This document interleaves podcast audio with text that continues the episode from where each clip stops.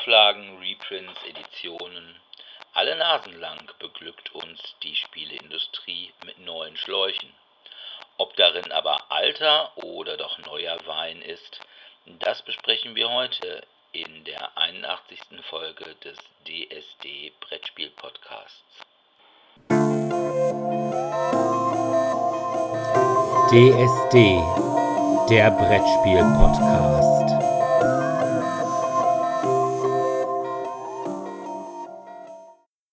Ja, hallo erstmal und willkommen zur 81. Folge von DSD, dem Brettspiel Podcast.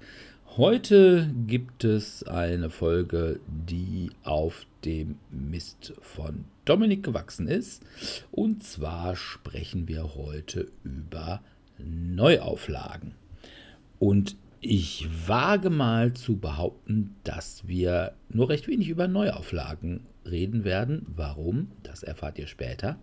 Denn wie immer kommt als allererstes die Medienschau. Und da habe ich genetflixt. Und zwar gab es ja schon im, ich glaube, vorletzten Jahr die Serie Haunting of Hill House oder beziehungsweise Spuk in Hill House. Und es sollte eine zweite Staffel rauskommen.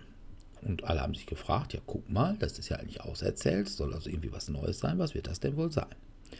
Und das Neue war Spuk in Bly Manor. Das ist Ende letzten Jahres rausgekommen und ist wieder von Mike Flanagan, der auch Spuk in Hill House gemacht hat. Während Spuk in Hill House ja quasi eine Verserierung einer klassischen Gruselgeschichte von Shirley Jackson war, ist Spuk in Bly Manor eine, ja, hm, Verserierung würde ich jetzt gar nicht mal sagen. Es ist zumindest inspiriert von dem Roman Turn of the Screw von Henry James von 1898. Und ich würde mal sagen, das Buch ist ganz hervorragend. In dem Buch geht es um eine Nanny, die Geistererscheinungen sieht und meint, dass die Kinder von denen beeinflusst werden. Allerdings ist in dem Buch nie klar, ob diese Geistererscheinungen real sind oder ob die sich nur im Kopf der Nanny ereignen. Ja, in der Serie sind sie real. Und es gibt einen Arsch davon. Es geht allerdings auch hier um eine Gouvernante, beziehungsweise weil das Ganze im Jahr 1987 spielt, ist es dann eher eine Au pair, nämlich Danny Clayton, gespielt von Victoria Pedretti. Die nimmt eine Stelle eben als Au pair bei dem Anwalt Henry Wingrave an. Der wird gespielt von Henry Thomas. Was ganz witzig ist, den kennt man als den Elliot aus E.T. Damals war er allerdings noch ein Kinderdarsteller. Allerdings spielt er auch in der, ich sag mal in Anführungsstrichen, ersten Staffel, das heißt in Spuk in Hill House, spielt er die Rolle des jungen Vaters. Also quasi der Vater in der Rückblende.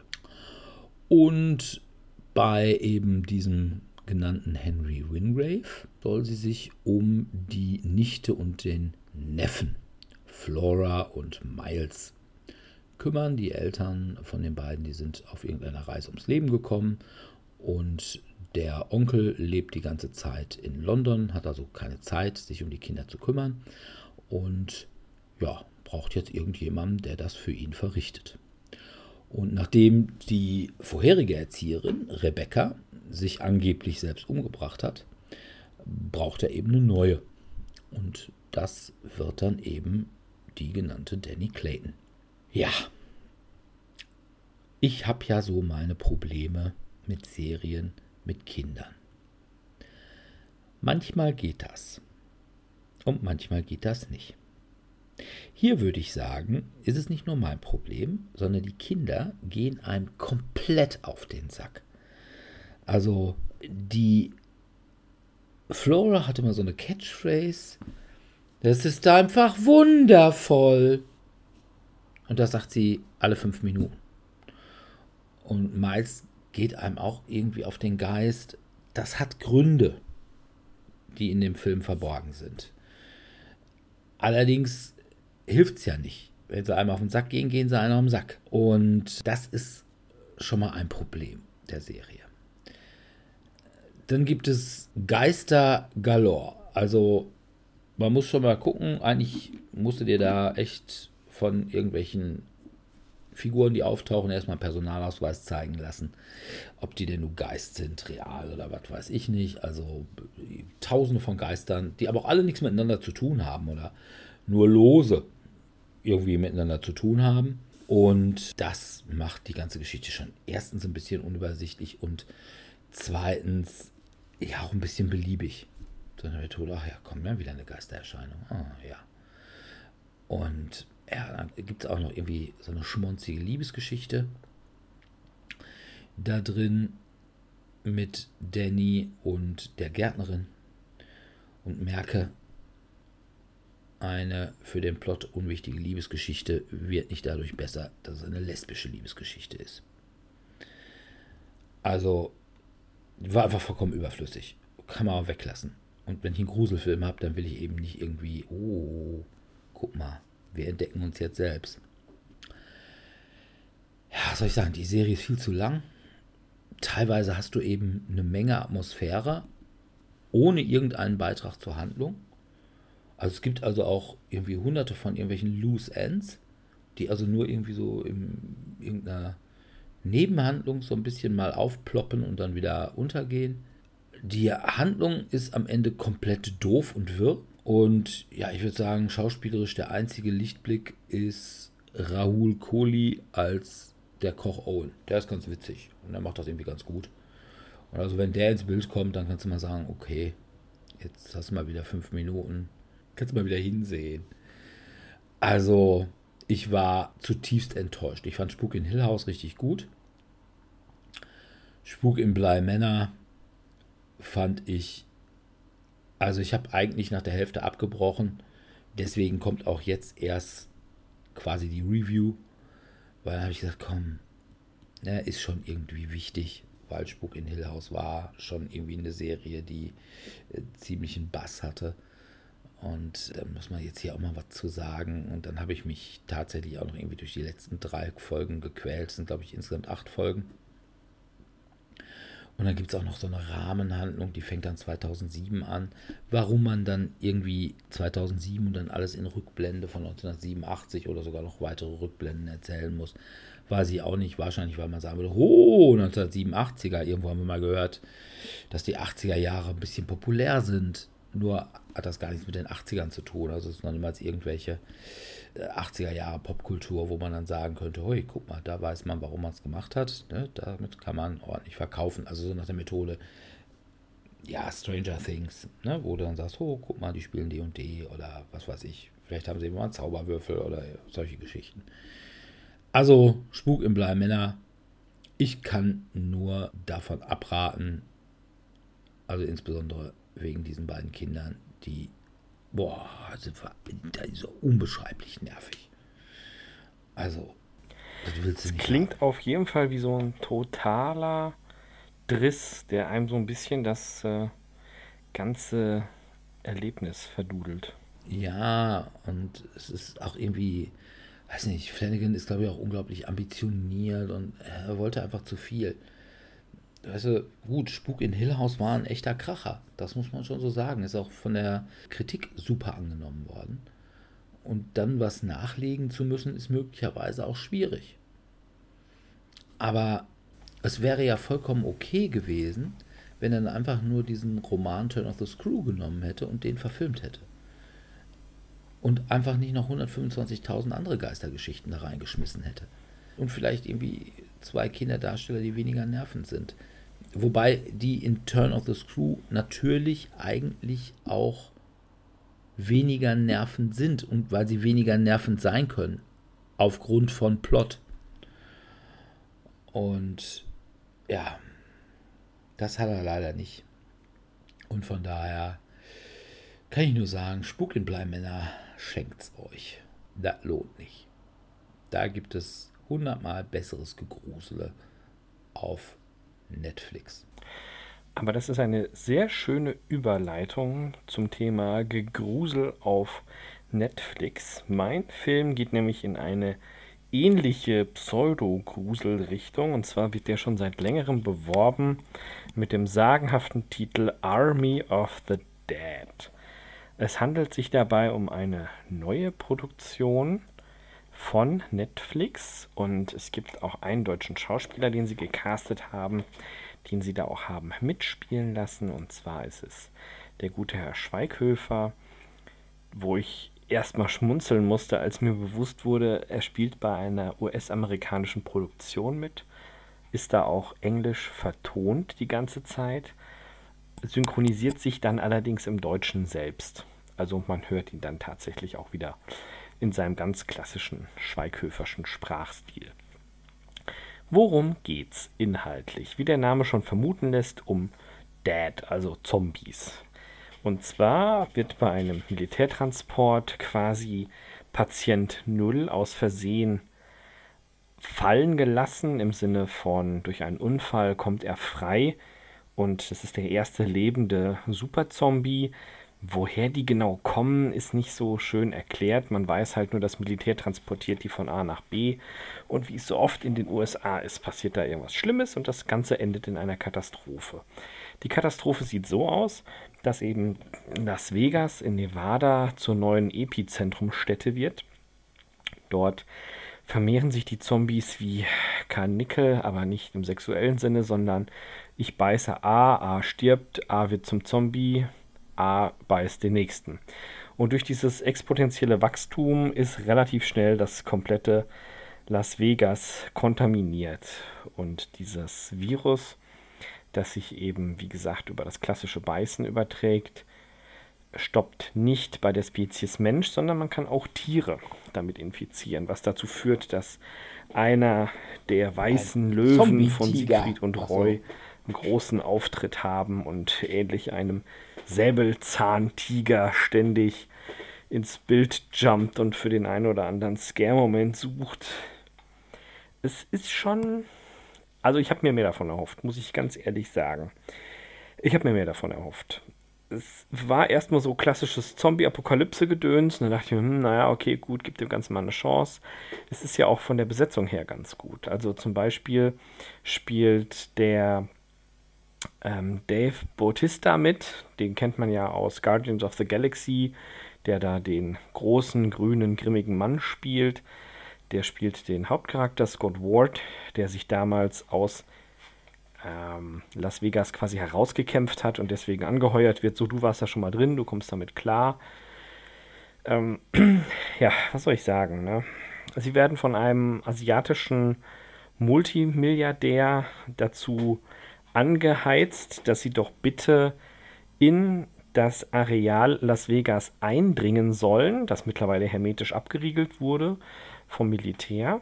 Und sie sollen in diesem Areal einen Tresor, der sich unterirdisch befindet, knacken. Und in diesem Tresor befinden sich 200 Millionen Dollar, die bereits durch die Versicherung schon erstattet worden sind, aber den, ich sage jetzt mal, Plünderern würden 50 Millionen zugesprochen werden.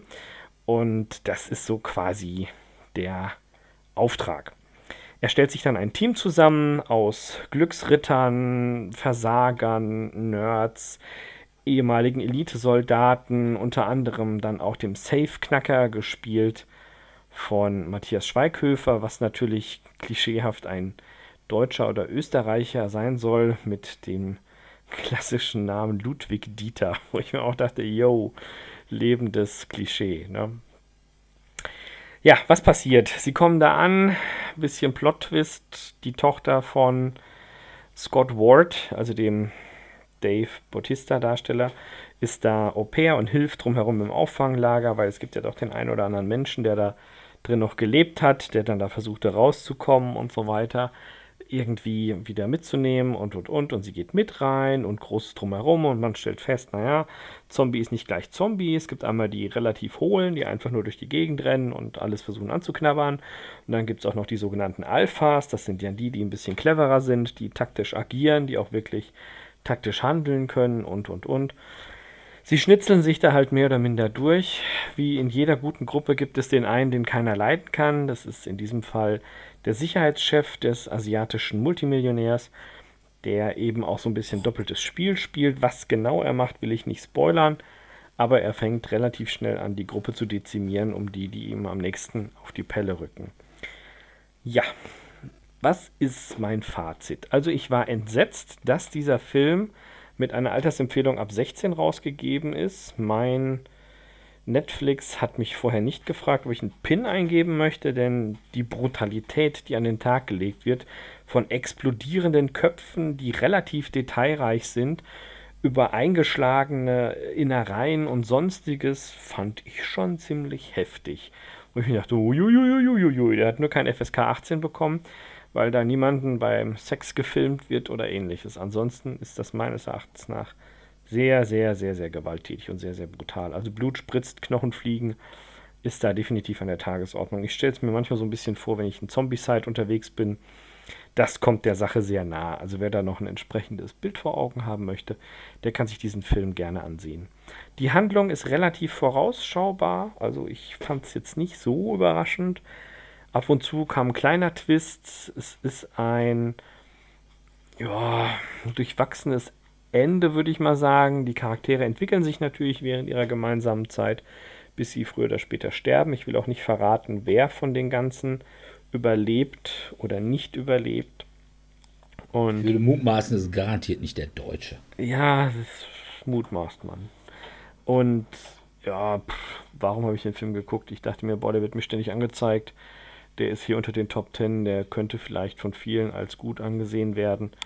Ich habe es mir angeschaut und ich werde ihn nicht als gut ansehend deklarieren. Ich habe ihn einmal gesehen, ich werde mir auch so schnell kein zweites Mal angucken. Kann man machen, wer Blut spritzt, Knochen fliegen mag und keine Kinder dabei hat, die davon Albträume kriegen, kann den sich angucken. Was mich etwas abschreckt, ist die Länge von 148 Minuten. Das halte ich für sehr lang. Den hätte man auch locker auf ja, 90 Minuten zusammenkürzen können. Einfach weniger Gewaltszenen mit reinpacken. Es fehlt einfach so ein bisschen der Witz. Also für meinen Geschmack. Es sind viele Szenen, die das Potenzial hätten, aber dann einfach verkümmern. Einfach knallhart verkümmern. Und darum kriegt er von mir tatsächlich keine Empfehlung. Also man kann den irgendwo im Hintergrund laufen lassen, wenn man sich was zum Essen macht oder bügelt. Klassischer Bügelfilm. Er ist okay. jetzt von der Handlung auch nicht so komplex. Ich muss auch ehrlich sagen, ich finde eigentlich auch, dass das Zombie-Thema ja jetzt echt mal ausgereizt ist, oder? Ja, es gibt also, gute. Also Warm Bodies zum Beispiel ist so ein Klassiker, wo es darum geht, wie man aus einem Zombie wieder einen lebenden Menschen macht und dass es ja ein tieferer Sinn ist. Das ist so, auch nicht so brutal und nicht so gewalttätig oder ähm, es gibt ein paar gute Zombie-Filme, Klassiker wie Shaun of the Dead zum Beispiel. Ja, gut. Aber, aber das sind ja auch die, die haben einfach nicht, das sind ja nicht die normalen, ich sag mal, Action-Zombie-Filme. Definitiv. Also ja, ich definitiv. fand ja auch zum Beispiel dieses, wie ist das nochmal, Stay Alive. Ja. Dieser koreanische. Ja. Da geht es eigentlich, ja, da ist die Zombie-Kalypse, ist da irgendwie schon der Hintergrund, aber ja, es kommt auch so ein bisschen drin vor. Also es ist quasi die, die ständige Bedrohung, die da ist.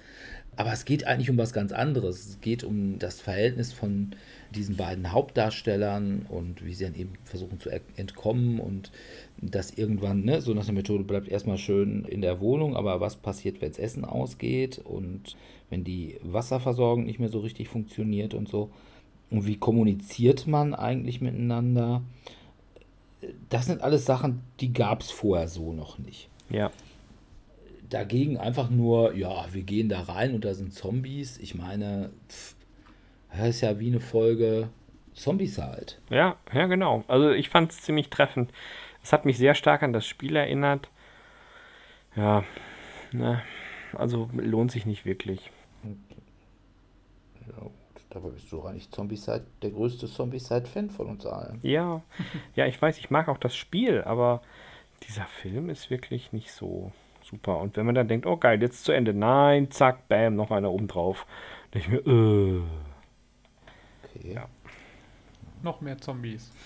So ähnlich. Weil ich ja. mich gerade, was die Altersfreigabe angeht, geht, überhaupt Frage, gibt es überhaupt noch Filme, also jetzt außer Hardcore-Pornos, die noch ab 18 sind?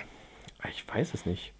Man sollte sich vielleicht auch mal bei der Altersfreigabe von Spielen darüber Gedanken machen. Das ist vielleicht mal ein eigenes Thema. Meinst du, man will. Ich weiß gar nicht, ob es bei einzelnen Boys-Folgen, ob die ab 18 sind, aber weiß ich auch nicht. Oder ob die auch ab 16 alle sind. Ja, es ist Ja, ich wirklich meine, gut. furchtbar brutal. Also ganz grauenhaft stellenweise. Ich meine, die Altersfreigabe bei Netflix ist ja sowieso, wer schaut gerade. Ja, Ne? ja, ja klar. Und ist es der Dirki, der schon über 18 ist, oder ist es die kleine Marilena, äh, die erst 5 ist? Und dann gibt die kleine Maria Lena ein, 5, du darfst das leider nicht schauen. Dann sagt sie, oh, ja, genau so wird es sein.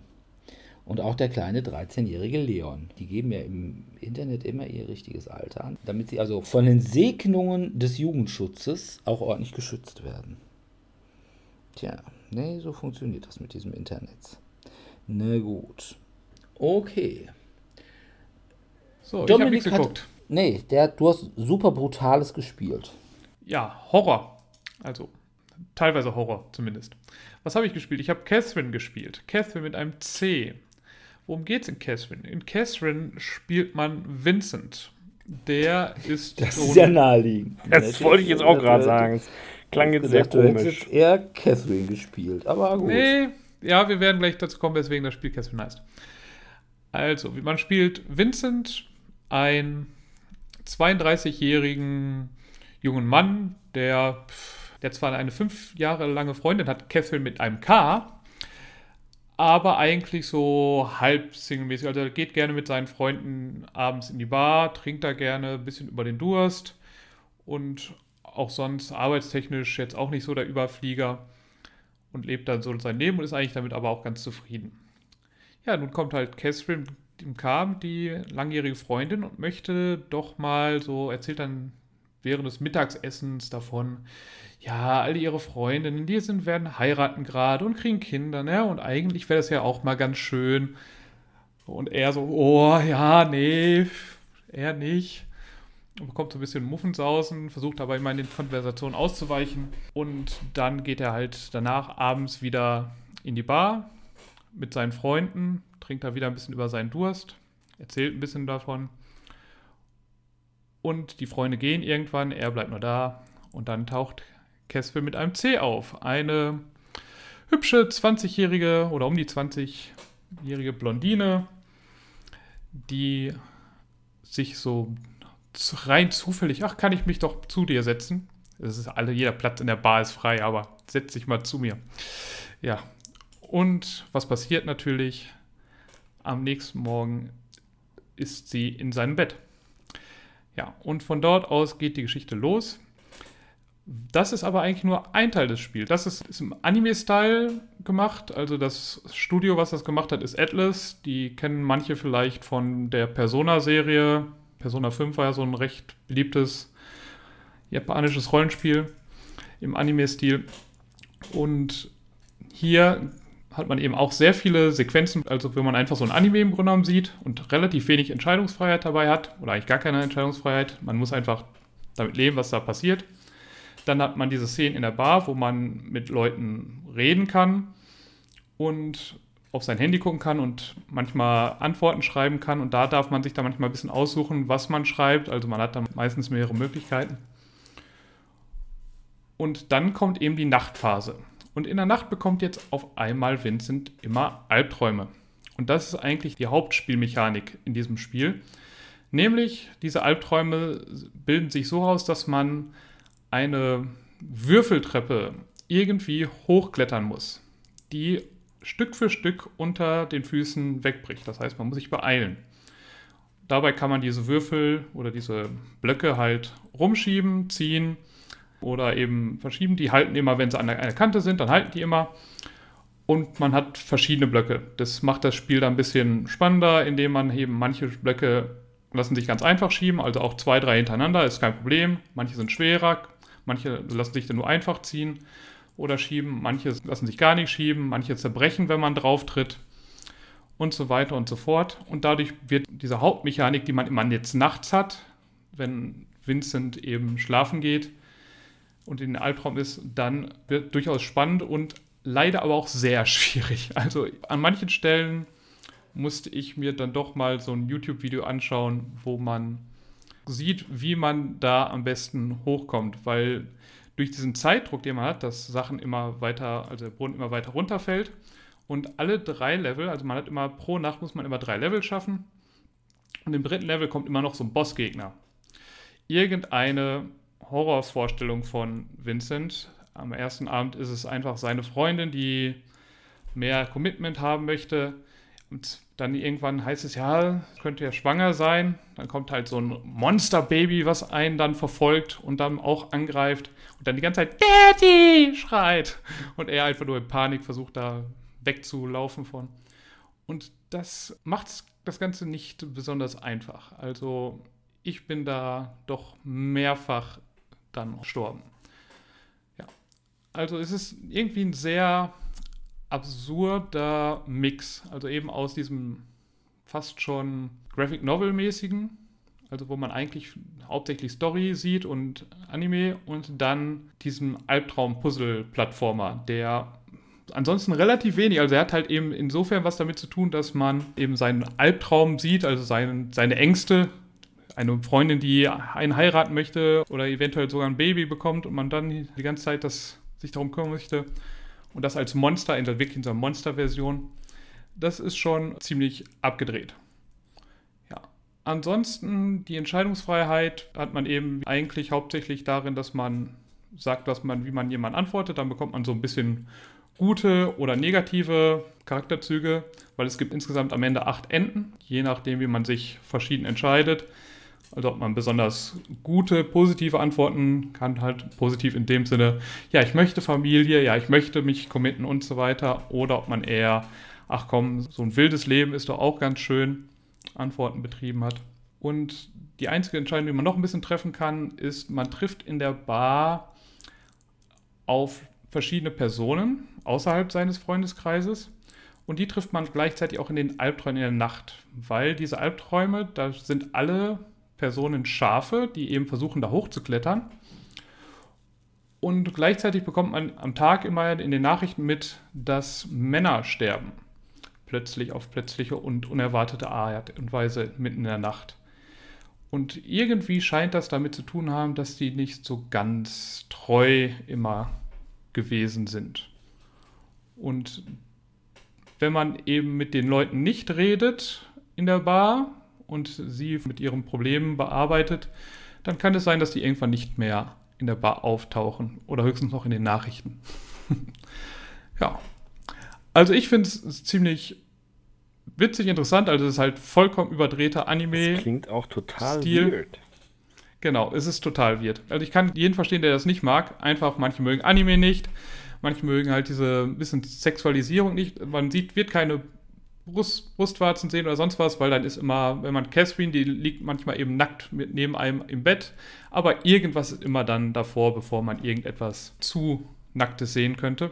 Also manche mögen das eben nicht, manche mögen dann diese Plattformteil nicht, wo man dann gleichzeitig noch vor irgendwelchen Horrorviechern weglaufen muss. Und von daher kann ich wirklich nachvollziehen, wenn es jemand nicht gefällt, ich finde es aber irgendwie ziemlich witzig. Also die Story ist ganz unterhaltsam und dieser Plattformer, auch wenn er bockschwer ist, macht schon irgendwie, irgendwie Spaß. Also das Versuchen herauszufinden, hm, wo muss ich jetzt, was muss ich jetzt wie verschieben, wie muss ich mich bewegen. Also ich kann mich dann auch an Kanten runterhängen lassen, um dann an anderen Würfeln vorbeizukommen, um wieder auf die andere Seite der Plattform zu kommen und von dort aus dann wieder was zu schieben. Also das ist schon interessant und hält einen auch schon an der Stange. Und wie gesagt, die Story dazu mit diesem ja, klassischen Dreieck, Liebesdreieck, was man so hat. Man kann sich nicht entscheiden, möchte er lieber mit ihr, mit der jungen 20-Jährigen oder lieber mit seiner langjährigen Freundin weitermachen. Das unterhält trotzdem. Also auch wenn das die Story vom Prinzip her, auch wenn es natürlich hinterher noch ein, zwei Twists gibt, aber sie unterhält auf jeden Fall. Sie ist sehr klischeehaft, aber unterhält. Okay. Ich finde, es hört sich so ein bisschen an wie Tetris, der Film. Aber das wäre jetzt das, was ich zu Catherine zu sagen habe. Catherine mit einem C geschrieben, das ist die junge Variante. Catherine mit einem K wäre die alte, aber das Spiel heißt Catherine mit dem jungen Mädel auf der Frontbox. Sieht natürlich auch sexier aus und dann die kleinen Jungs, die 13-Jährigen, ne? Die dann sagen, ja, ich bin doch 18. Ja. Die würden es genau. dann deswegen kaufen. Okay. Ja, gut. Ich habe ja schon erzählt, dass ich irgendwie einen Monat Amazon hatte. Und da habe ich als alter Star Trek-Fan natürlich auch die Notwendigkeit gesehen, mir dann doch mal Picard anzugucken. Das hatten wir schon kurz drin. Ich glaube, Dominik hatte das schon mal irgendwie ja, nach den mal die ersten, ersten paar Folgen. Folgen. Ja. Also von daher werde ich da groß zur Handlung auch nicht nochmal was äh, erzählen. Es geht halt um Picard, der ja von einer Androidin, die aber offensichtlich gar nicht so sehr wusste, dass sie eine Androidin war, um Hilfe gebeten wurde. Die wird dann aber ermordet und er sucht jetzt ihre Schwester und will auch irgendwie rauskriegen, was das mit diesen ganzen Androiden auf sich hat, weil er möglicherweise meint, dass das die Tochter von Data sein könnte, der in dieser Zeitlinie schon tot ist. Oder ja, ist halt auch ein Androide tot. Also jedenfalls kaputt. Nicht mehr da. Weg. Aber er war halt ein guter Kumpel. Ja, was soll ich sagen? Ich fand, es passt schon. Das war schon okay.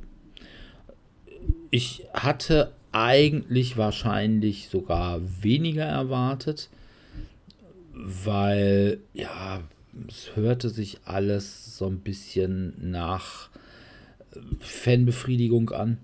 Also nachdem irgendwie Discovery ja zumindest bei den Star Trek-Fans nicht so richtig eingeschlagen ist, zumindest die erste Staffel. Und man da ja auch immer jetzt versucht, mit irgendwelchen äh, Figuren aus der Originalserie irgendwie die Fans wieder einzufangen. Was aber auch irgendwie nur so halb gelingt, glaube ich. Also kann ich nicht sagen. Ich habe also Discovery noch nicht wirklich gesehen. Und das, obwohl ich eigentlich von mir selber sage, ich bin ein Trekkie, aber ich habe irgendwie zu Discovery, ich hätte es ja auch bei Netflix mit drin, aber habe da irgendwie bisher noch nie die Notwendigkeit gesehen oder den großen Bock darin verspürt. Und dann dachte ich mir, ach komm, mach mal lieber Picard. Ja, wobei ich da auch sagen würde, also das, was da offensichtlich für die Fans reingeschrieben wurde, so Riker und Troy zum Beispiel hätte man auch gut weglassen können. Einzig war sich irgendwie Seven of Nine, die finde ich irgendwie ganz cool da drin. Aber ansonsten das Beste daran finde ich eigentlich die Besatzung dieses, man möchte sagen, die Seelenverkäufers La Sirena, was ein ziviles Raumschiff ist und mit dem Captain Chris, der quasi angeheuert worden ist über eine ehemalige ja, Starfleet-Kollegin von Picard, nämlich Raffi. Und die sind echt lustig. Und insbesondere dieser Chris, der hat dann auch irgendwie noch so mehrere Holo-Programme. Die sind dann teilweise auch so Ethikprogramme. Und die sind echt lustig. Und wie gesagt, diese Besatzung das ist also nicht so sehr wirklich dieses ursprüngliche Star Trek-Feeling. Das ist eher so ein, ja, wie soll man, so ein Road-Movie-Feeling. Sie steuern da auch mehrere Planeten an, die auch immer ganz unterschiedlich sind, haben da unterschiedliche Sachen zu lösen. Und von daher, das ist schon, das passt. Selbst der romulanische äh, Samurai, Ninja, Elf, Elnor, der sich dann irgendwann als Leibwächter von Picard verdingt, ist nicht nervend. Obwohl er in den Rückblenden dann auch als Kind schon ein bisschen nervend ist, aber also als junger Mann, weiß ich nicht so, was wie alt wir da sein, 17, 18, ja, ist er schon ganz cool. Ist ein bisschen lang, finde ich. Man hätte vielleicht besser einen neuen Kinofilm rausgemacht. Also so ordentliche zwei Stunden und dann wäre es auch gut gewesen. Ich glaube, äh, da hätte man vielleicht die eine oder andere Station, also insbesondere hier diese Sache mit Riker und Troy, hätte man rauslassen können. Und von daher, das ist eigentlich. Ja, oder zumindest eine Kurzserie draus machen können, ne? Also irgendwie nur mit 5, 6 Folgen oder sowas Ja. anstatt 10. Ja, ja, das ist schon richtig. Also ein bisschen straffen hätte ihm gut getan. Es kommt jetzt eine zweite Staffel irgendwann demnächst. Aber was heißt so demnächst wahrscheinlich gar nicht, wegen Corona und den Problemen, die es da mit dem Drehen auf sich hatte. Was, wenn man das Ende bedenkt, eigentlich schon wieder ein bisschen komisch ist. Aber auch irgendwie nicht. Also, ohne jetzt zu spoilern. Ja, der, der Trailer für die zweite Staffel hat ja auch schon revealed, wer dann auch einen Gastauftritt. Ich weiß jetzt nicht, ob vom Schauspieler her, aber welcher Charakter einen Gastauftritt. Ja, ich bekommen. weiß gar nicht, ob das ein Gastauftritt ist oder ob das im Prinzip Das die Dauer- wesentliche Handlung ist. Haupt, könnte durchaus sein, ja. Also Das es Q. Ist, ich wollte gerade sagen, es ist halt Q. Was ich dann wieder ganz cool finde, weil ich Q ganz gut leiden konnte. Waren immer ein bisschen abgedreht, die Folgen. Ja, also von daher, ich habe hier glaube ich auch noch eine Q-Action-Figur irgendwo rumstehen in der Richterrobe. Und ähm, also von daher, nein, wie gesagt, Picard kann man ruhig gucken. Passt. Gut. Sebi.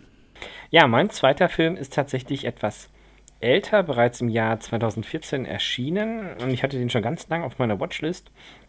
Der war phasenweise bei Amazon Prime dabei, dann war er wieder nicht dabei. Und jetzt war er wieder dabei.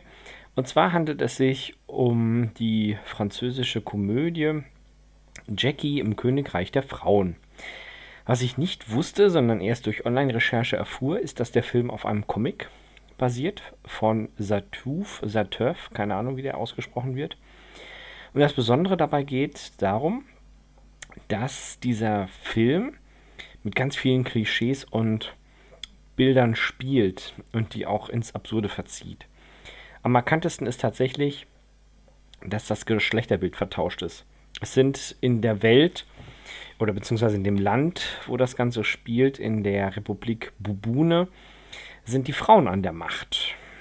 Und während die Männer den Haushalt führen und auch Schleier tragen und eher als Lustobjekte dienen, ist eben die Frau diejenige, die das Zepter in der Hand hat und entscheidet, was wie wo passiert. Ganz klischeehaft beten sie die Pferdchen auch an. Das ist so das Wappen von zwei Pferden, die nebeneinander sitzen und Frauen kontrollieren da alles und Männer haben gar keine Rechte. Und in dieser Welt lebt eben der 20-jährige Jackie und der wie viele Männer davon träumt, eben von La Colonelle, also der Tochter der Diktatorin, als Mann auserwählt zu werden oder als großer Dödel, wie es immer so schön heißt. Denn letztendlich sind Männer da ja primär nur dafür da, den Haushalt zu führen oder Mädchen zu zeugen. Es ist eine Mischung aus Aschenputtel, denn Jackie lebt alleine mit seiner Mutter. Sein Vater starb während des Zeugungsakts von ihm an Erschöpfung und er muss dann zu den unliebsamen, ja, es sind ja bei Aschenputtel sind es ja die Nichten, hier sind es in dem Falle die Cousins und die böswilligen Onkel und seine böswillige Tante, wo er dann immer den Boden schrubben muss und sonstiges und wo er dann auch ständig angebaggert wird von der Tochter der, der Krämersladensbesitzerin, die da auch schon sagt, ja, guck mal, Jackie, ich habe sogar einen Mofa, ne? Damit könnte ich dich abholen. Ah, nee, ich weiß nicht, ich traue mich nicht und hier und da.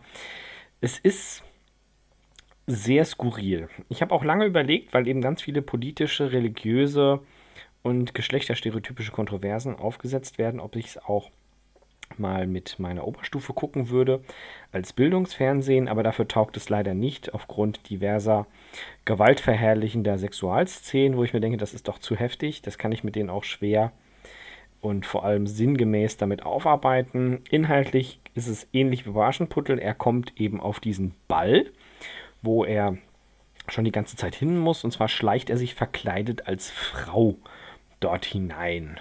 Und ja, was soll ich sagen, das ist echt ein Film, den muss man gesehen haben. Also den kann man jetzt gar nicht so groß aufklamüsern, was, wie, wo und überhaupt ist. Und er hat diverse Wendungen dabei und er hat so viele gute Anspielungen drin. Zum Beispiel ist für das Volk die Nahrungsversorgung sichergestellt mit einer Art Brei oder Schlotze. Es ist wirklich so ein, so ein schleimiges, milchiges Sekret, das aus einem riesigen Zapfhahn kommt darauf anspielt, dass eben der Staat die Fürsorgepflicht hat und seine Bürger damit versorgen könnte. Und ja, hast du schon mal auch mal, hast du mal gehört, in, in anderen Ländern, da wird Obst gegessen. Nein, Obst und Gemüse, nein, geht ja gar nicht. Und es wird dann am Ende auch gelüftet. Das hört sich jetzt aber besteht. tatsächlich eher nach einer Männergesellschaft an.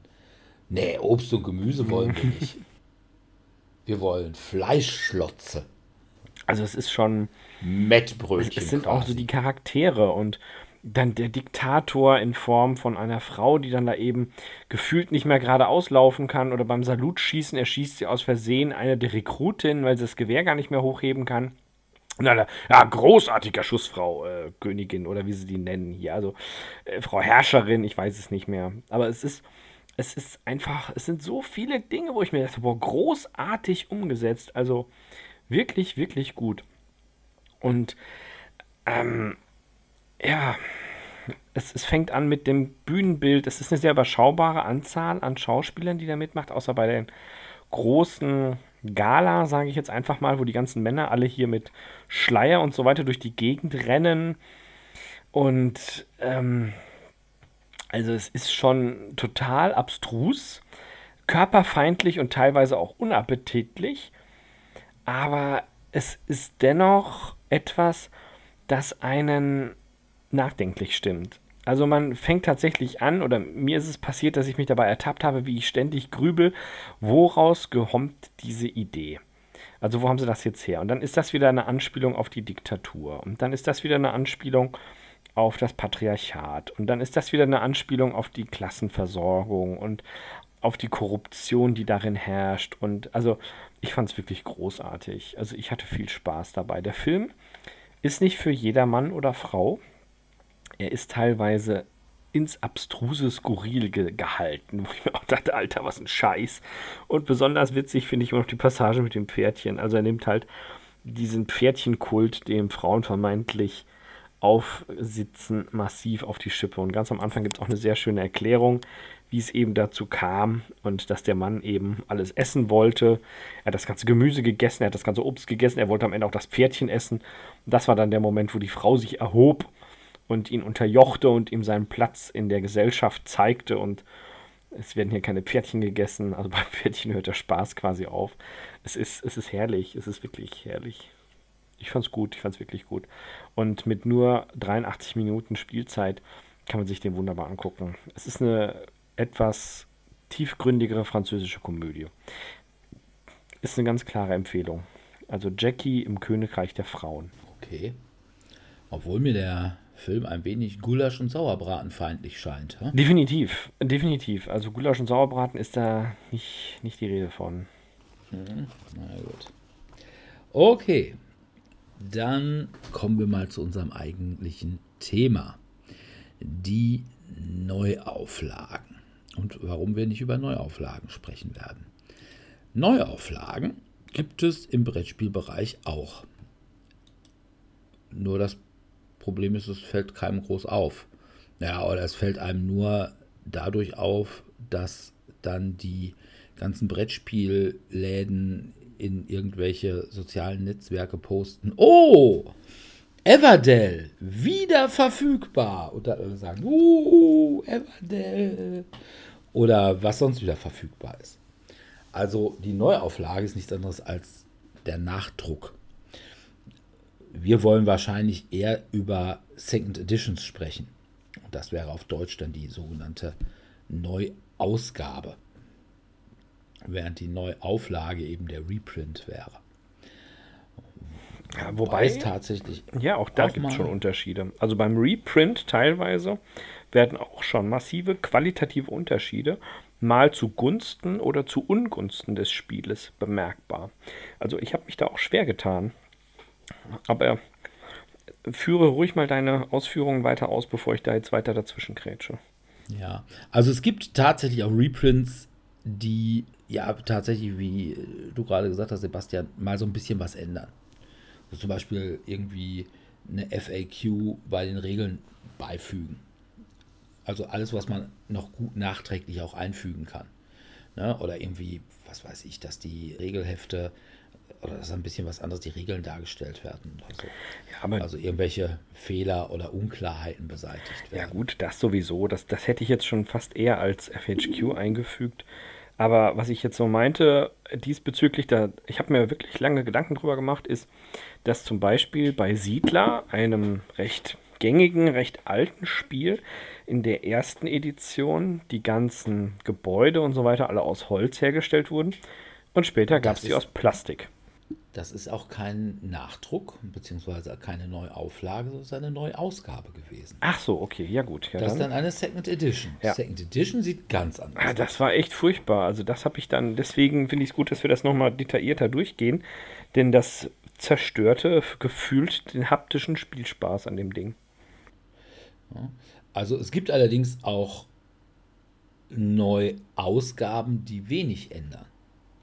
Ne, wenn ich zum Beispiel einen Verlagswechsel habe, was man jetzt daran sieht, dass es von Fury of Dracula eine Third Edition und eine, eine Fourth Edition gibt, die sich allerdings echt nicht unterscheiden, außer durch den Verlag. Da war es halt eben, dass äh, FFG die Lizenz für Fury of Dracula verloren hat, weil das ursprünglich, glaube ich, bei GW war GW hat das dann an irgendwen, ich weiß gar nicht, bei wem es jetzt ist, jedenfalls jedem, jemand anderen lizenziert. Aber das Spiel ist komplett das gleiche.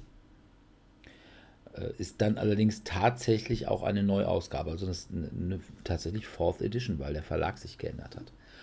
Oder das gab es eben auch bei Katan, wo sich dann auch der Verlag geändert hat.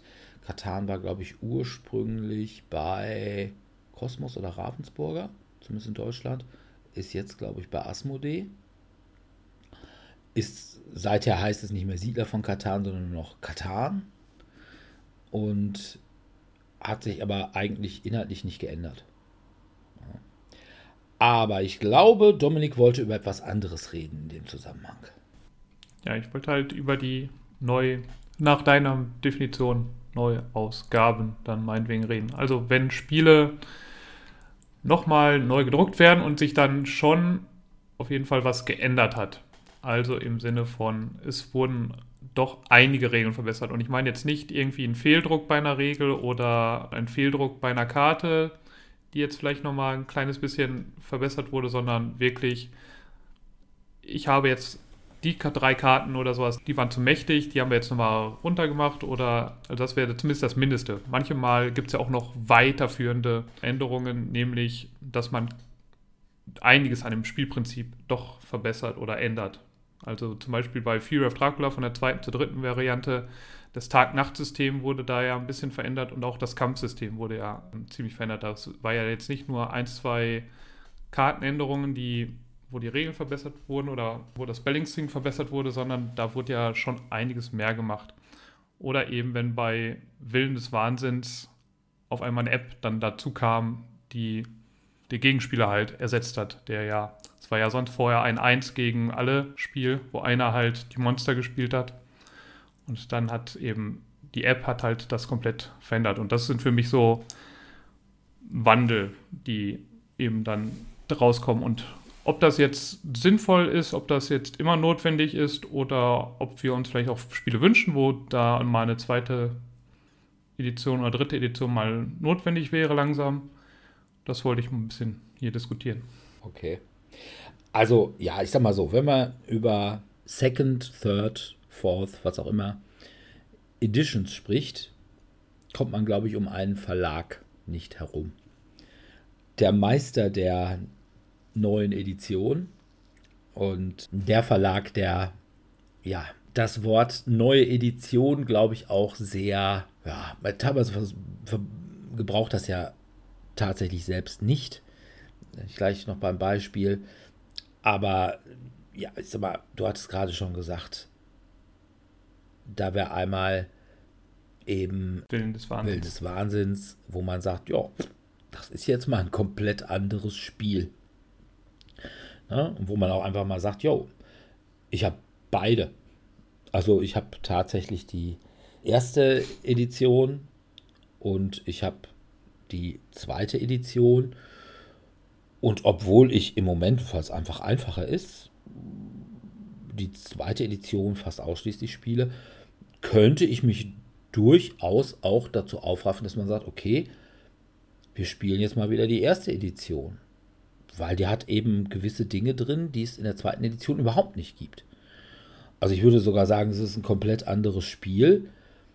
Das Einzige, was gleich ist, ist der Hintergrund, dass du im Wesentlichen im Gegensatz zu Arkham Horror oder so eben dich auf ein Gebäude oder einen kleineren Teil einer Stadt oder so beschränkst. Aber nicht eben auf dieses große Arkham oder auf die Welt, wie bei Eldritch. Die Figuren sind eh immer die gleichen im Arkham-Universum. Du hast also immer die gleichen Ermittler. Das ist halt irgendwie so ein Cast aus, weiß ich nicht, mittlerweile 30 Mann oder so. Bestimmt. Gefühlt mehr. Und die sind halt in jedem Arkham-Spiel oder beziehungsweise in jedem FFG, ich glaube Arkham Files nennt sich diese Spielwelt, äh, Spiel mit drin. Ist sogar im Videospiel mit drin. Aber ansonsten ist es ein komplett anderes Spiel. Und ähnlich war es bei Descent. Beziehungsweise eigentlich ist es falsch, dass man von Descent spricht, weil eigentlich ist Descent Doom. Also quasi die First Edition von Descent war Doom. Und dann kam, wahrscheinlich weil die Lizenz voll Doom weggefallen ist, kam dann halt Descent First Edition raus. Und dann kam das, glaube ich, erfolgreichste aus dieser Reihe, nämlich Descent Second Edition. Und jetzt stehen wir kurz davor, dass Descent Third Edition kommt, wo, sag ich mal, Auch einiges, glaube ich. meine Mutmaßung sein wird, das wird ein ähnlicher Sprung wie von Widewa erste Edition zu Widewa Second Edition. Also, dass es eigentlich ein anderes Spiel sein wird. Ja, Vor dem gleichen mit einem neuen, Hintergrund. mit einem ganz neuen Preisgefüge. Hm. Ich weiß gar nicht, was die kosten sollte. 150 oder sowas? Ja, das kann durchaus sein. Also das Grundspiel. Während halt vorher, ich glaube, die Cent 60, 70 Euro kostet, also die Hälfte, würde ich Also mal behaupten. ich glaube ganz, ich meine, Descent ist rausgekommen, also das erste Descent. Ja, also die erste war ja noch so eine Sarg, also Ja, und Sarg-Variante. da kostete ja der dann Sarg sogar nur 50 Euro. Aber das müsste gewesen sein 2008 oder sowas. Und die Second Edition war dann schon irgendwie, glaube ich, als es rauskam, 2012 müsste das gewesen sein, war es, glaube ich, so, so für für 50 Euro zu kriegen.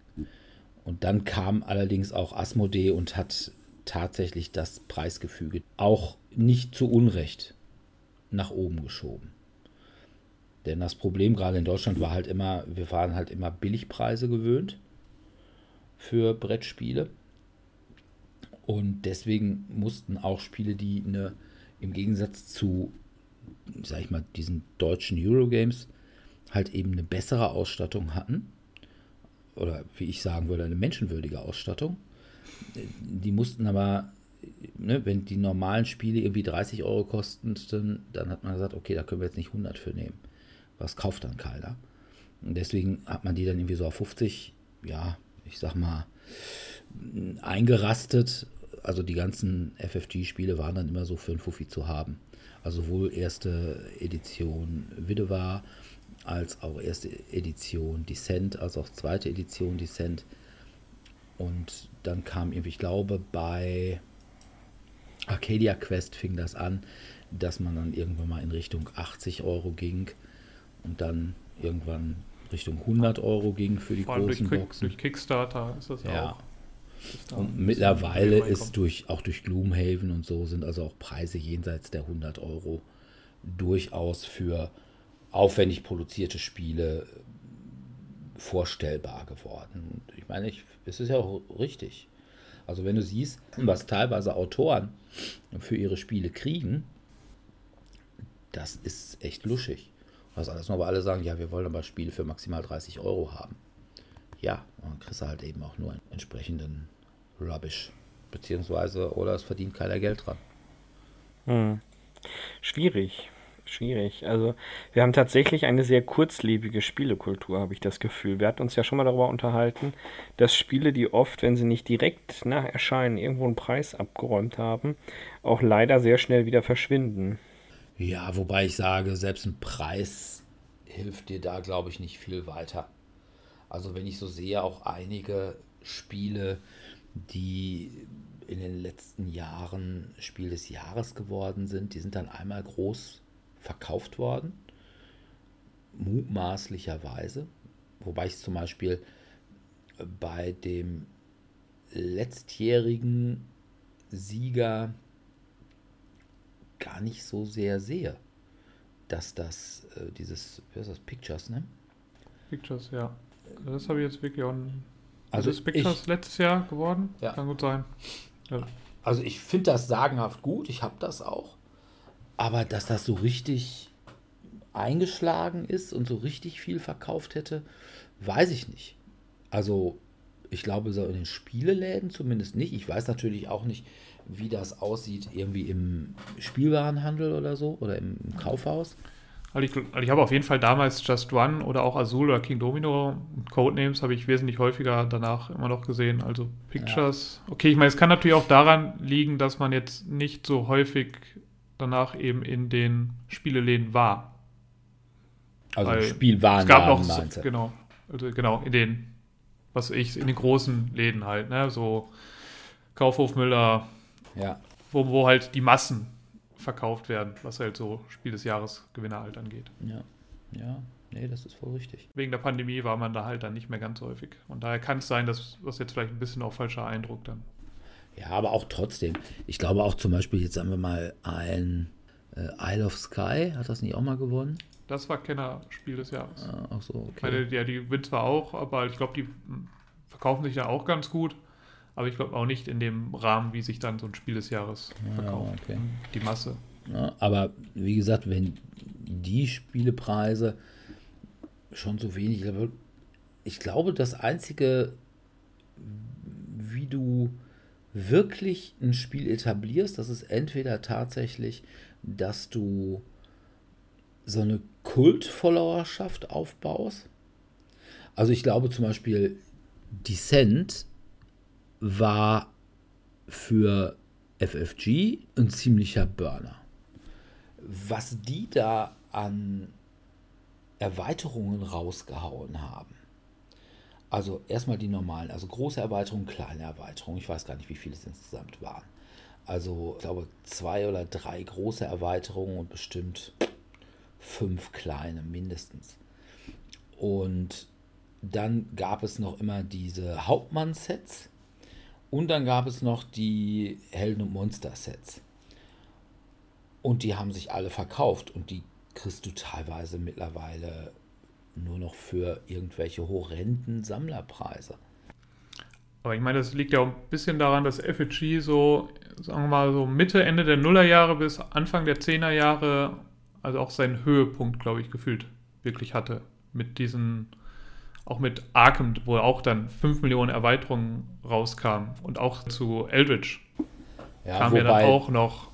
das war eigentlich dann schon eher so Anfang bis. Mitte der 10er Jahre, würde ich sagen. Gerade Eldritch kam, Ja, ja. glaube ich, erst 2014 oder 13, 14 sowas raus. Also ich habe jetzt zumindest in den letzten Jahren, also Arkham, die dritte Edition ist ja jetzt gefühlt eher nicht so erfolgreich gewesen. Ich weiß jetzt nicht, wie viele Erweiterungen die inzwischen hat. Ja, es kommen Aber- auch im Moment noch immer wieder welche. Ne? Ähm, aber ja, das sehe ich auch. Während bisher, glaube ich, alle neuen Editionen bei FFG auch gefühlt erfolgreicher waren als ihr Vorgänger, würde ich sagen, ist es bei Arkham Horror, was ist jetzt aktuell Third Edition, ne? Ja, ich glaube schon. Äh, da ist es so ein bisschen ins Stocken gekommen. Ja. Also ich glaube, ich kenne immer noch mehr Leute, die Arkham Horror Second Edition spielen. Ganz einfach, weil sie alles dafür haben. Oder eben Eldritch Horror, weil sie auch für Eldritch Horror alles haben. Oder beziehungsweise alles, was sie brauchen. Und weil ich finde, dass Eldritch Horror sich doch ein bisschen anders anfühlt als Arkham Horror, obwohl man sagen kann, ja. dass Eldritch Horror eigentlich die Arkham Horror Third Edition ist oder Second and a Half Edition. Ja, ich meine, Eldritch Horror hat noch so ein bisschen mehr Adventure-Style, so Indiana Jones-Gefühl noch so mit reingemischt zu ja, dem Cthulhu dass du während ja. Welt ja. Dinger noch hast. Während Arkham ja dann noch so ein bisschen distillierter ist. Aber wie gesagt, für mich nicht so gut. Aber da kommt ja so ein Problem dieser Neuauflagen oder Second Editions eben mit rein. Wenn ich schon so viel Geld in ein Spiel reingesteckt habe mit eventuell mehreren Erweiterungen, möchte ich dann auf die Neuauflage, weil sie vielleicht ein bisschen besser aussieht oder vielleicht ein, zwei neue Regeln hat, möchte ich da dann aufspringen. Und dann kommt irgendwann eine Erweiterung, die ich zwar gerne hätte, aber dafür muss ich jetzt das komplette Spielsystem, also meine gesamten alten Sachen dann ein bisschen wegpacken. Das ist ein bisschen dann immer ärgerlich. Also ein bisschen hatte ich das im wesentlich kleineren Rahmen, hatte ich das zum Beispiel mit Pandemie. Also ich hatte Pandemie eben die erste Edition, noch mit den Holz-Cubes und dann die erste Erweiterung, die kam ja auch noch für die erste Edition heraus. Und dann, als dann die zweite Edition von Seaman dann wirklich rauskam, ich glaube, erste Edition war hier noch von Pegasus vertrieben. Und dann wurde die zweite Edition von Seaman vertrieben. Und die war dann eben mit diesem Plastik-Cubes in dieser bisschen schlankeren Verpackung. Und da musste ich dann hinterher eigentlich auch wechseln, weil, weil das halt nicht zusammenpasste, weil ich eben noch diese Würfel-Edition hatte und die haben ja danach noch zwei, drei weitere Erweiterungen rausgebracht, also im, im Labor zum Beispiel, die ich gerne gehabt hätte. Aber nicht dadurch nicht haben konnte, zumindest nicht für meine alte Variante. Ja, gut, das ist natürlich ein bisschen das Problem, dass dann eben auch gerade mit irgendwie Erweiterungen, wenn du dann sagst, okay, für die erste Edition gibt es die und die Erweiterung, für die zweite Edition gibt es die nicht mehr obwohl die eigentlich ziemlich ähnlich sind, dann kannst du da ein echtes, oder nicht ein echtes Problem haben. Meine Güte, wir sprechen hier über Brettspiele. Ne? Luxus, ich wollte gerade sagen, wir reden über ein Luxusobjekt. Ne? Aber, also zum Beispiel war es bei mir bei Thunderstone so ein bisschen so. Bei Thunderstone gab es für die erste Edition noch relativ viele Erweiterungen, für die zweite nicht mehr. Für die zweite gab es dann, das war dann noch keine Erweiterung, es gab dann quasi so ein Rebranding mit Numenera. Aber eben die Erweiterung, die es für die erste Edition gab, die, ja, weiß ja nicht, kann man sie jetzt einsetzen oder nicht? Das ist dann ja auch immer zum Beispiel so eine Frage. Zum Beispiel bei mir Korsan der Karibik. Ich habe also das alte, das ursprüngliche Korsan der Karibik, das war auch eine lange Zeit nicht erhältlich. Dann kam wieder ein Korsan der Karibik raus, beim neuen Verlag, glaube ich. Und dann kam auch gleich eine Erweiterung. Allerdings wusste ich ewig nicht, kann ich diese Erweiterung jetzt auch mit der alten Edition spielen? Und irgendwann wurde dann, ja, das funktioniert schon. Allerdings musste man dazu sagen, man muss das echt nicht unbedingt machen. Also, das ist eine Erweiterung. Ich habe die, glaube ich, irgendwann mal bei Heidelberger auf der Resterampe gekauft, beziehungsweise war Asmodee auf der Resterampe. Und habe es noch nie irgendwie das Bedürfnis gehabt, das mit Korsan der Karibik zusammenzuspielen. Weil so gut. Meine Korsan der Karibik ist an sich schon nicht ganz unkomplex. Und da dann noch irgendwelche Sachen reinzutun, ist nicht unbedingt notwendig, meines Erachtens. Aber ne, da hast du dann tatsächlich, was so die Erweiterungen angeht, aber mit dem, oh, ich kann den Rest, ne, ich habe von der ersten oder von der vorherigen Edition allen Kram und jetzt kommt eine neue und damit ist der quasi unbrauchbar. Das macht. Das, FF das stimmt ja meistens eigentlich nicht. Also wird ja nicht unbrauchbar, es wird halt dann. Ich kann halt dann das meistens eben nicht mehr mit den anderen Sachen kombinieren. Ja, mit neuen das, Sachen eventuell. Das eben, da macht FFG das meines Erachtens richtig gut die hauen ja mittlerweile in jede neue Edition einfach auch so ein Conversion Kit mit rein. Ne? Wo du dann zum Beispiel Bei Widewa hattest du halt für alle alten Charaktere aus allen Erweiterungen äh, die Karten mit drin. Also die neuen Charakterkarten oder Stat-Karten. Und im Gegenteil, sie machen es ja sogar so, dass sie quasi den ganzen Kram aus den ersten Editionen bei Widewa in zwei Erweiterungsboxen reingepackt haben. Also alles, was in der First Edition drin war, gab es aufgeteilt auf zwei Erweiterungen, die ich natürlich nicht habe, weil ich hatte ja die First Edition, gab es für Widewa Second Edition. Also das machen die schon ganz gut. Oder auch bei der Descent Second Edition gab es eben auch ein Conversion Kit und wo also quasi für sämtliche Charaktere aus der First Edition, damit du die weiter benutzen konntest und für sämtliche Monster eben die entsprechenden neuen Karten bei waren. Mit den neuen Werten. Also das machen die schon ganz gut. Also da habe ich nicht die große Befürchtung bei Descent Third Edition, dass ich meinen ganzen alten Kram nicht benutzen könnte.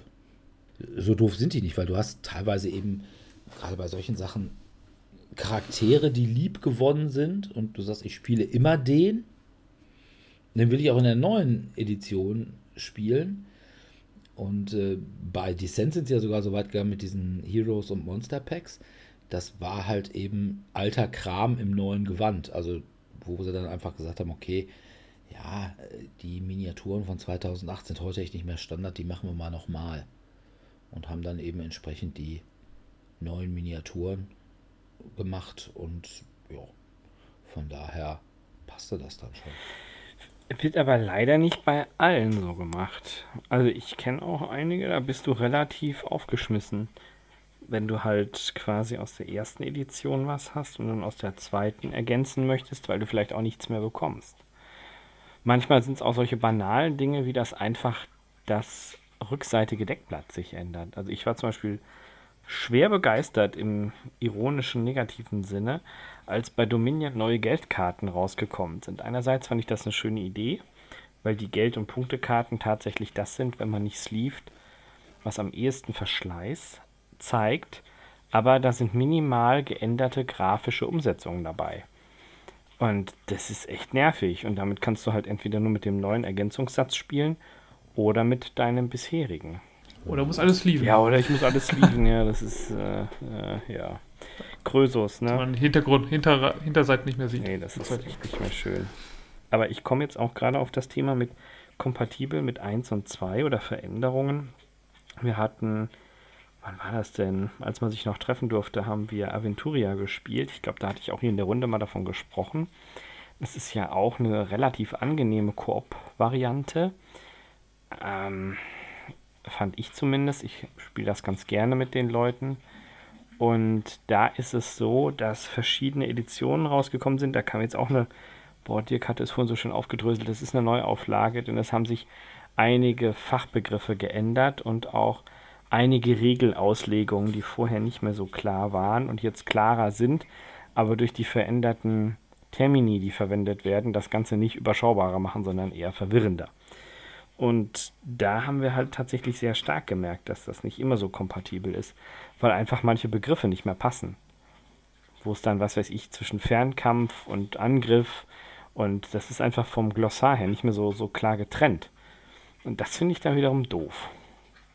Da kann ich theoretisch, weil sich der Spielmechanismus nicht geändert hat, Charaktere aus der ersten Edition verwenden, aber die sind nicht 100% deckungsgleich einzufügen in die zweite, weil einfach für manche gar keine Begrifflichkeiten da sind, wenn es um irgendwelche Spezialangriffe geht oder sonstiges. Das finde ich dann schade. Okay. Also, wo ich immer ein großes Problem sehe, was Editionen oder sowas angeht, oder auch die ganz normalen Neuauflagen, ist tatsächlich immer, wenn es einen Lizenzwechsel gegeben hat. Also zum Beispiel. Oh jo, ja, ja. Wenn, ne, bei FFG mit der GW-Lizenz, da hat es dann zum Beispiel ein ganz hervorragendes Spiel getroffen, nämlich Blood Bowl Manager. War wirklich, ist ein tolles Spiel, meines Erachtens. Also eines, ich glaube, ich hatte es sogar in meinen Top 5 der Area Control Spiele.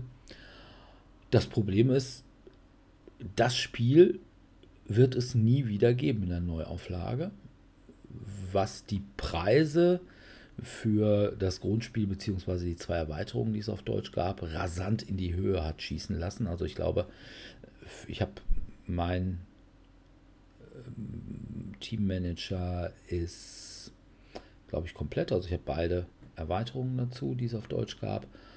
Und ich glaube, komplett würde ich da mittlerweile mal mindestens 200 Euro für kriegen. Und das für ein Spiel, was früher mal irgendwie 35 Euro gekostet hat und die Erweiterung, glaube ich, nochmal irgendwie so, weiß ich nicht, 20 oder so. Also da ist es dann schade, da wird man nie mehr eine Neuauflage, weil die Rechte an dem Spiel liegen halt bei FFG und die Rechte am Thema liegen bei GW.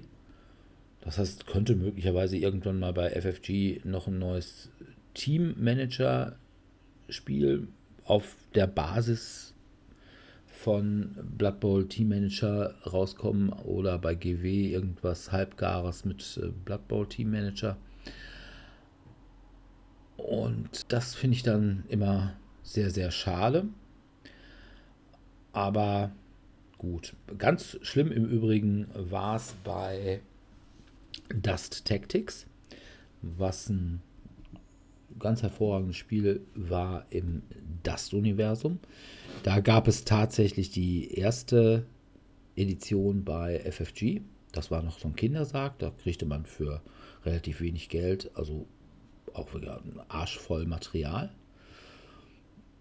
Und dann hat FFG eine Second Edition rausgebracht, wo sie das Ganze so ein bisschen zusammengeschrumpft haben. Man kriegte eine kleinere Box man kriegte auch weniger Material, aber es waren noch im Wesentlichen die gleichen Regeln, die waren so ein bisschen verschlankt.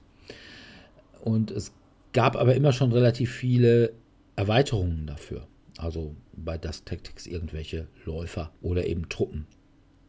Es war so ein bisschen Tabletop, aber mit, ja, ich sag mal so quadratischen Feldern. Also du gingst nicht wie beim normalen Tabletop mit, mit so einem Maßband zugange, sondern du bewegst dich immer von einem Feld aufs andere. Und dann verlor FFG die Lizenz und ich glaube, Battlefield kriegte die Lizenz. Und da war es dann eben so, die Regeln wurden irgendwie komplett geändert.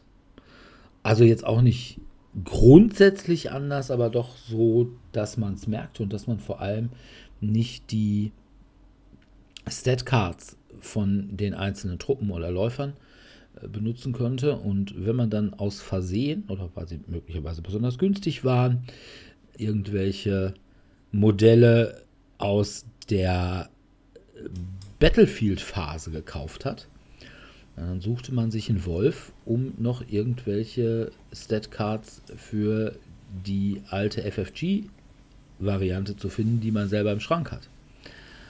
Und mittlerweile so Battlefield ist die Sache auch losgeworden. Und die ganze Geschichte ist jetzt bei Paolo Parente selber, der dem Vernehmen nach wohl auch nicht ganz einfach ist. Ähm, und der hat jetzt eben dieses Dust Tactics 1947 und da ist jetzt irgendwie alles anders und äh, wird dann aber weiter produziert. Aber da war es echt dieser Editionenwechsel, der mit dem Verlagswechsel verbunden war. Und der Verlag wollte dann eben auch was komplett Neues machen. Und teilweise lief das dann auch noch parallel, weil zwar hatte FFG die Lizenz verloren, durfte aber noch seine, seine Lager leer verkaufen. Und Battlefield hatte die neue Lizenz. Und du kriegtest also parallel beides. Und das war dann schon sehr, sehr verwirrend. Ja. ja, ich meine, Lizenzen sind ja generell auch so ein Problem. Also zum Beispiel bei Dune, was ja was es Ewigkeiten ja. prinzipiell nicht gab und dann ja, als Rex neu aufgelegt sagen, wurde. Halt. Genau. Was aber, glaube ich, kaum dann jemand interessiert. Und inzwischen gibt es wieder Dune. Ich glaube, weil, ich weiß nicht warum, aber irgendwie scheint die Familie des Autoren. Die Herberts Vielleicht fehlt ihnen langsam gesagt. Geld. Ja, vielleicht wollen oh. die hier Corona gebeutelt jetzt mal die Kassen wieder klingeln lassen, man weiß es nicht.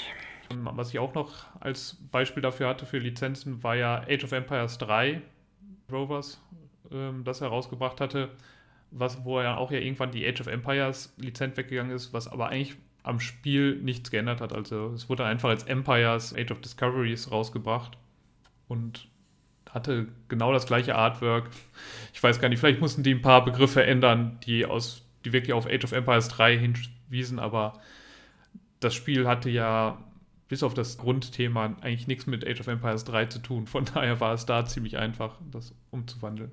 Ja, gibt es denn irgendwie Sachen, wo man sagt, okay, da muss jetzt mal wirklich eine Neuauflage her. Oder besser nicht eine Neuauflage, sondern eine neue Edition her. Also was ich mir vorstellen könnte, wäre der Ringkrieg, vielleicht wenn Amazon mit der Serie nochmal rauskommt. Also wenn nochmal irgendwie ein Interesse an Herr der Ringe neu geweckt wird. Ja gut, aber da könnte man ja einfach einen Nachdruck machen. Es sei denn, Ja, du sagst... aber ich finde find es schon, man könnte es ein bisschen streamline, finde ich. Also es ist ja schon sehr lang. lang immer gewesen. Also wir haben es ja niemals geschafft, ein Spiel vernünftig zu Ende zu spielen. Also ich glaube, ich habe es zwei, drei Mal mit einem Kollegen gespielt und dann haben wir immer zwei Nachmittage gespielt und haben dann hinterher immer gesagt, siehst du gerade eine Chance, in den nächsten zwei Stunden zu gewinnen? Nein. Sehe ich eine Chance? Nein. Also haben wir uns auf Unentschieden meistens geeinigt. Ja. Ja. Und da denke ich mal, könnte man schon noch ein bisschen was dran feilen, dass, dass das ein bisschen zügiger geht und dass man, also zumindest irgendwie auf drei Stunden oder sowas ist ja, also es darf ja ruhig komplex sein, es soll ja den gesamten, die gesamte Story vom ersten bis zum dritten Buch oder Film darstellen. Aber es sollte schon irgendwo ein Ende haben, was man, was man vernünftig erreichen kann. M- Wo ich durchaus einen Sinn drin sah und was es sicherlich auch irgendwann in Zukunft wieder geben wird, äh, das ist bei X-Wing. Bei Spielen, die Ja. eigentlich nur aus Erweiterungen bestehen. Und irgendwann Da kam man- doch schon eine zweite Edition ja, ja, raus, eben, oder? eben. Und irgendwann kommt man halt zu dem Punkt, dass die ganzen Erweiterungen, die hinten dran geklatscht werden, das Spiel unbalanciert machen. Und dass man dann eben hingeht und sagt, okay, wir müssen jetzt nochmal so einen Restart machen. Ja, wo wir quasi alle neuen Sachen, die wir drin haben, jetzt mal anpassen und dann eben mit einer neuen Grundbox rausbringen. Aber vor allem neue Stat-Cards, neue Karten, sodass das Ganze wieder etwas, zwar immer noch viel größer, als es ursprünglich mal war, aber auf jeden Fall homogener ist. Und da würde ich sagen, macht das durchaus Sinn. Und deswegen gehe ich auch davon aus, dass X-Wing, ich weiß gar nicht, wann die Second Edition, boah,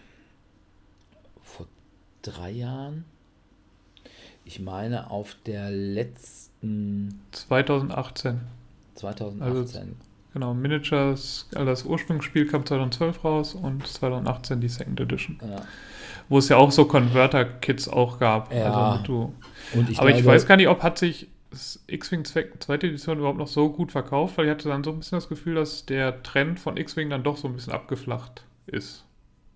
So wie eigentlich gefühlt auch Star Wars als Thema mit den Filmen, die dann nicht so ganz so gut waren. Ja, ich glaube, ja, es ist schon so. Also Star Wars, was ist denn das? Also immer noch eine starke Lizenz, aber Rise of the. Skywalkers und Erwachen der Macht. Oder irgendwie? Wie, wie, also der quasi von der neuen Trilogie. von der letzten Trilogie, die letzten beiden Filme waren halt irgendwie gefühlt so ein bisschen Rohrkrepierer.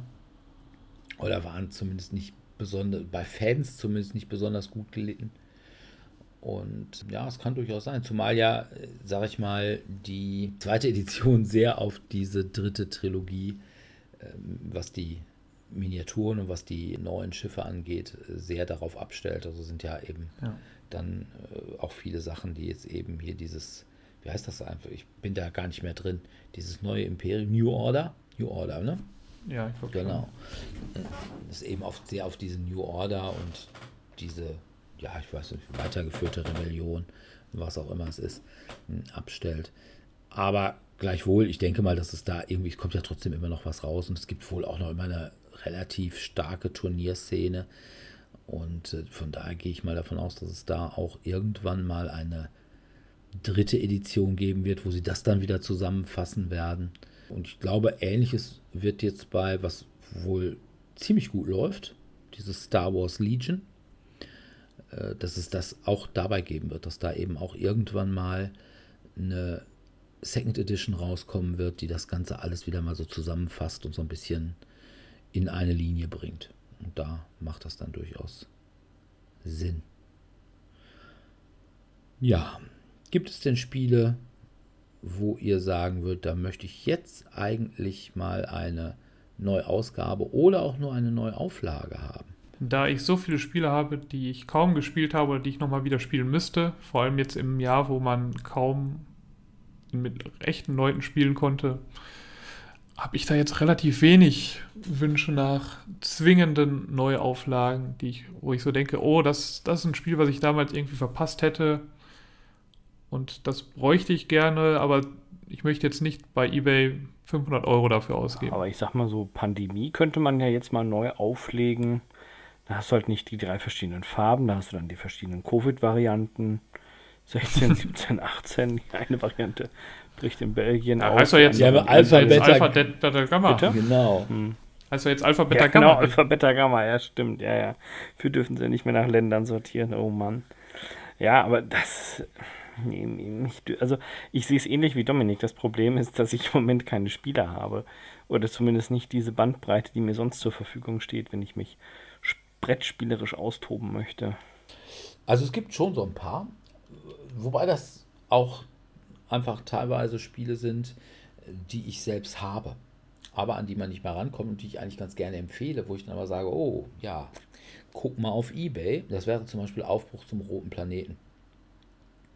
Aufbruch zum roten Planeten ist meines Erachtens noch immer das beste Area Control Spiel, was wo gibt.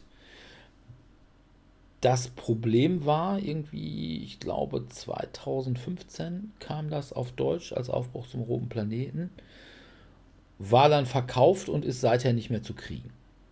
Und irgendwie gibt es da auch nie irgendwie einen Reprint.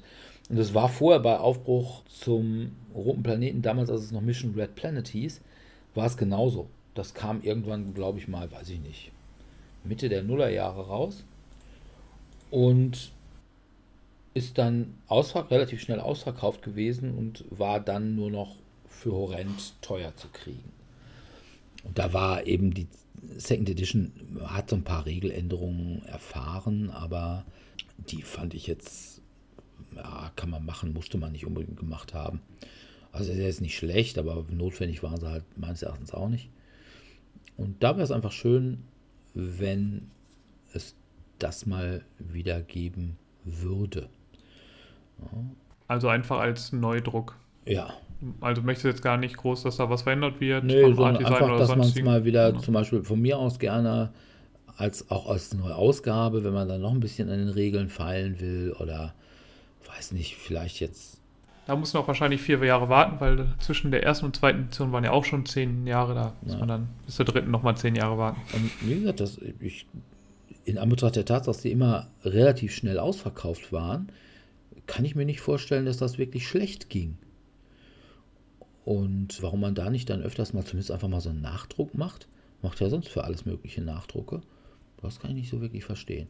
Genau das gleiche war es bei Battlelore. Hm. Ne, Man hatte erst das erste Battlelore und dann gab es das ewig nicht und man kriegte da wirklich nur irgendwie auf dem Sekundärmarkt irgendwas und dann haben sie mal wieder, ich glaube, das muss auch so 2014, 13, 14, sowas in dem Dreh gewesen sein, als sie das rausgebracht haben. Dann haben sie ein paar Erweiterungen dazu rausgebracht und seither ist wieder Schweigen im Wald und ich glaube, vielleicht kriegt, kriegt man Battlelore sogar noch besser als Aufbruch zum roten Planeten.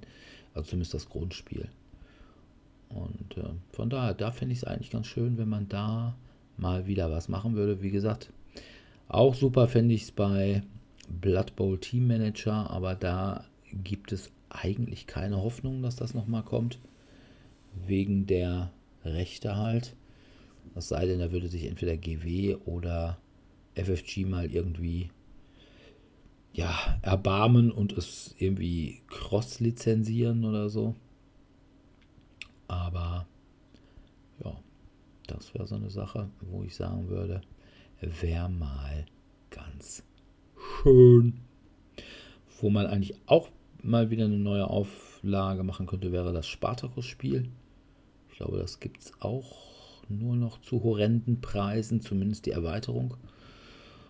Oder man könnte einfach konsequent sein und die Erweiterung für das X-Men-Spiel machen, was ja eh das bessere Spartacus ist. Ich meine, wer will irgendwelche eingeölten Oberkörper? Aber bei beiden bräuchtest du auf jeden Fall die Lizenz. Muss halt auf jeden Fall. Ja. Beides ein Lizenzprodukt erstmal. Oder du musst es halt als mit eigener IP irgendwie das System halt rausbringen. Ja, gut, wobei zumindest X-Men dürfte ja die Lizenz bei Asmodee liegen. Die haben ja jetzt irgendwie ein neues X-Men-Spiel rausgebracht. Wobei ich weiß nicht, ob das Spielsystem, das Spielsystem war, glaube ich, Gale Force 9.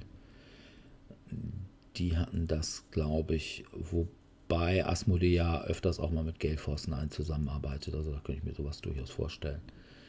Und dann aber, ne, wer will eingeölte Muskelberge, wenn er ordentlichen Spandex haben kann. Und Gelben oder blauen Spandex? Äh, auf jeden Fall mal gelb, ne? Die klassischen Comics waren gelb. Und ich glaube, die hatten doch, waren die nicht in Nein, diesem nein, nein. X-Men-Film, waren die nicht äh, blau, bläulich oder sowas? Also in den äh, X-Men-Filmen hatten sie teilweise schwarze Anzüge. Ach so, Da schwarz. hatten sie diese Lederanzüge. Auf jeden Fall dunkel. Ja, es gibt also die astonischen X-Men, die waren tendenziell eher blau. Und ja, ich überlege gerade mal, waren sie im Anfang gelb? Ja, kann man, am Anfang kam es auch drauf an, wen man vor sich Aber, hatte. die, Da waren aber sie den bunt. Comics waren es doch gelb, oder? Meinst du denn, dass dieser X-Men-Trainingsanzug, Ja, keine das Ahnung. kommt an, auf welcher Zeit? Also bei den astonischen X-Men war der blau. Okay. Also das waren so diese Ja, ähm, doch. Cartoon-X-Men. Ja, ja, das war auch so ein bisschen. Ja, das Blaue, das erinnerte mich so ein bisschen an Fantastic Four, aber die sahen dann auch wieder anders aus. Aber ansonsten, wenn du fragst blau oder gelb, ist natürlich die Frage Cyclops oder Team Wolverine. Ja. Und da ist ja immer klar bei wem. Ja, also Pfadfinder oder bist du geiler Zigarrenraucher und Motorradfahrer und Snicksager.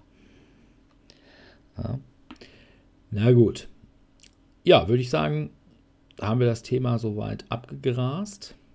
Falls nicht noch jemand von euch irgendwie etwas dazu zu sagen hätte. Nö, also alles in allem würde ich behaupten, es gibt wenige Spiele, bei denen sich eine Veränderung positiv gestaltet hat, zumindest aus meiner Sicht. Das Einzige, wie von Ja. Dirk schon erklärt, ist tatsächlich, dass eben die FHQs ergänzt wurden, um manchmal für Klarheit zu schaffen, was allerdings auch nicht immer gelungen ist. Es ist wirklich von Verlag zu Verlag abhängig. Wir haben ja schon gesagt, es ist sehr gut gelungen, wenn man seinen liebgewonnenen Charakter mitnehmen kann. Ja, aber ich fand zum Beispiel Cash and Guns, fand ich die zweite Edition spielerisch auch ein bisschen besser Ja. als die erste Variante. Ja. Und auch im Wandel der Zeiten, da haben sie zwar nicht ganz so viel geändert, aber vorher gab es ja gefühlt 5 Millionen von diesen kleinen Arbeiterholzplättchen, Discs, was auch immer.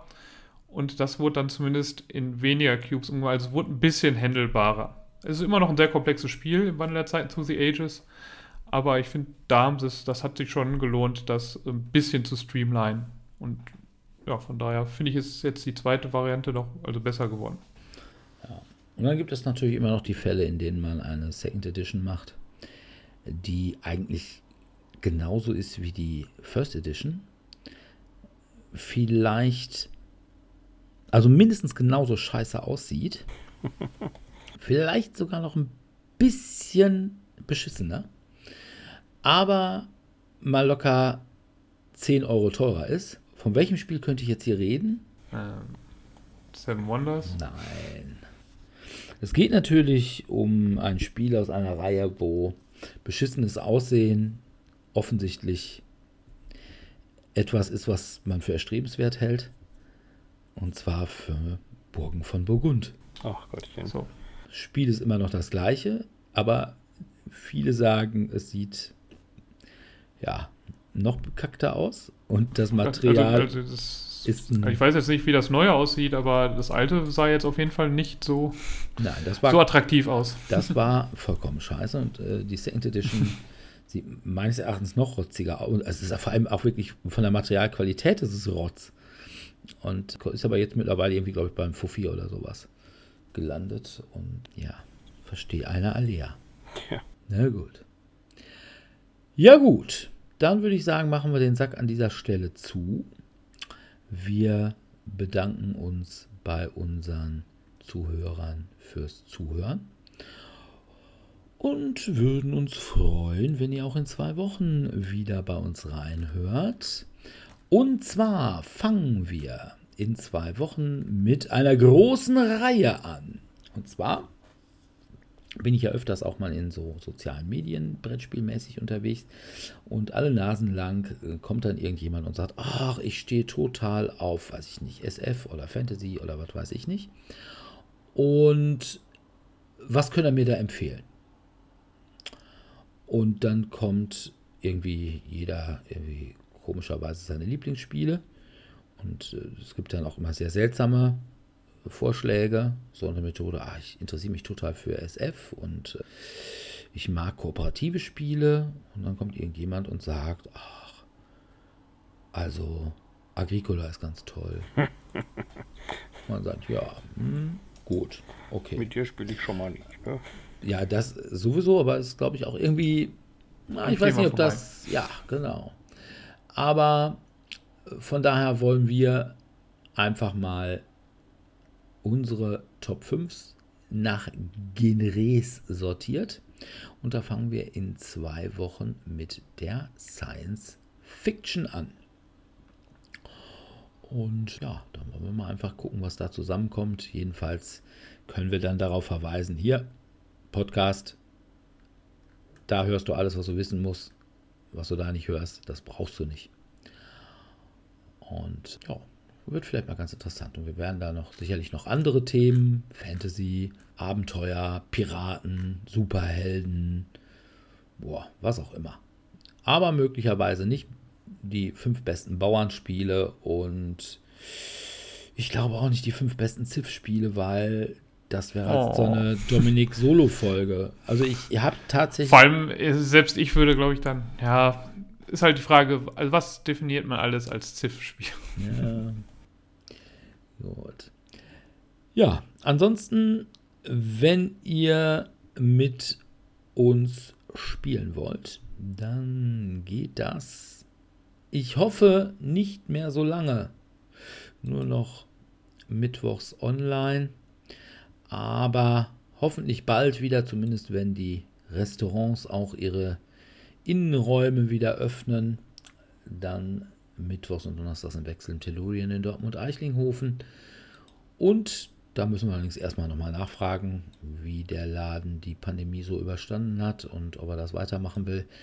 Äh, am jedem ersten Dienstag im Monat im Cabaret Kö in Dortmund Hörde.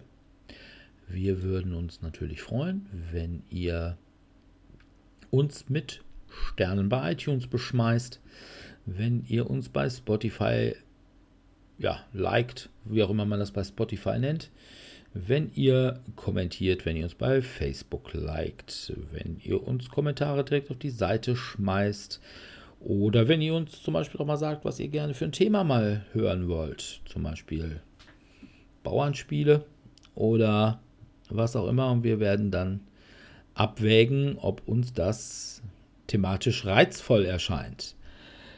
Fun Fact: Bauernspiele eher nicht so. Ansonsten, ja, wir freuen uns, wenn ihr in zwei Wochen wieder bei uns reinhört und verbleiben bis dahin mit einem freundlichen Tschüss. Ciao, ciao. Tschüss.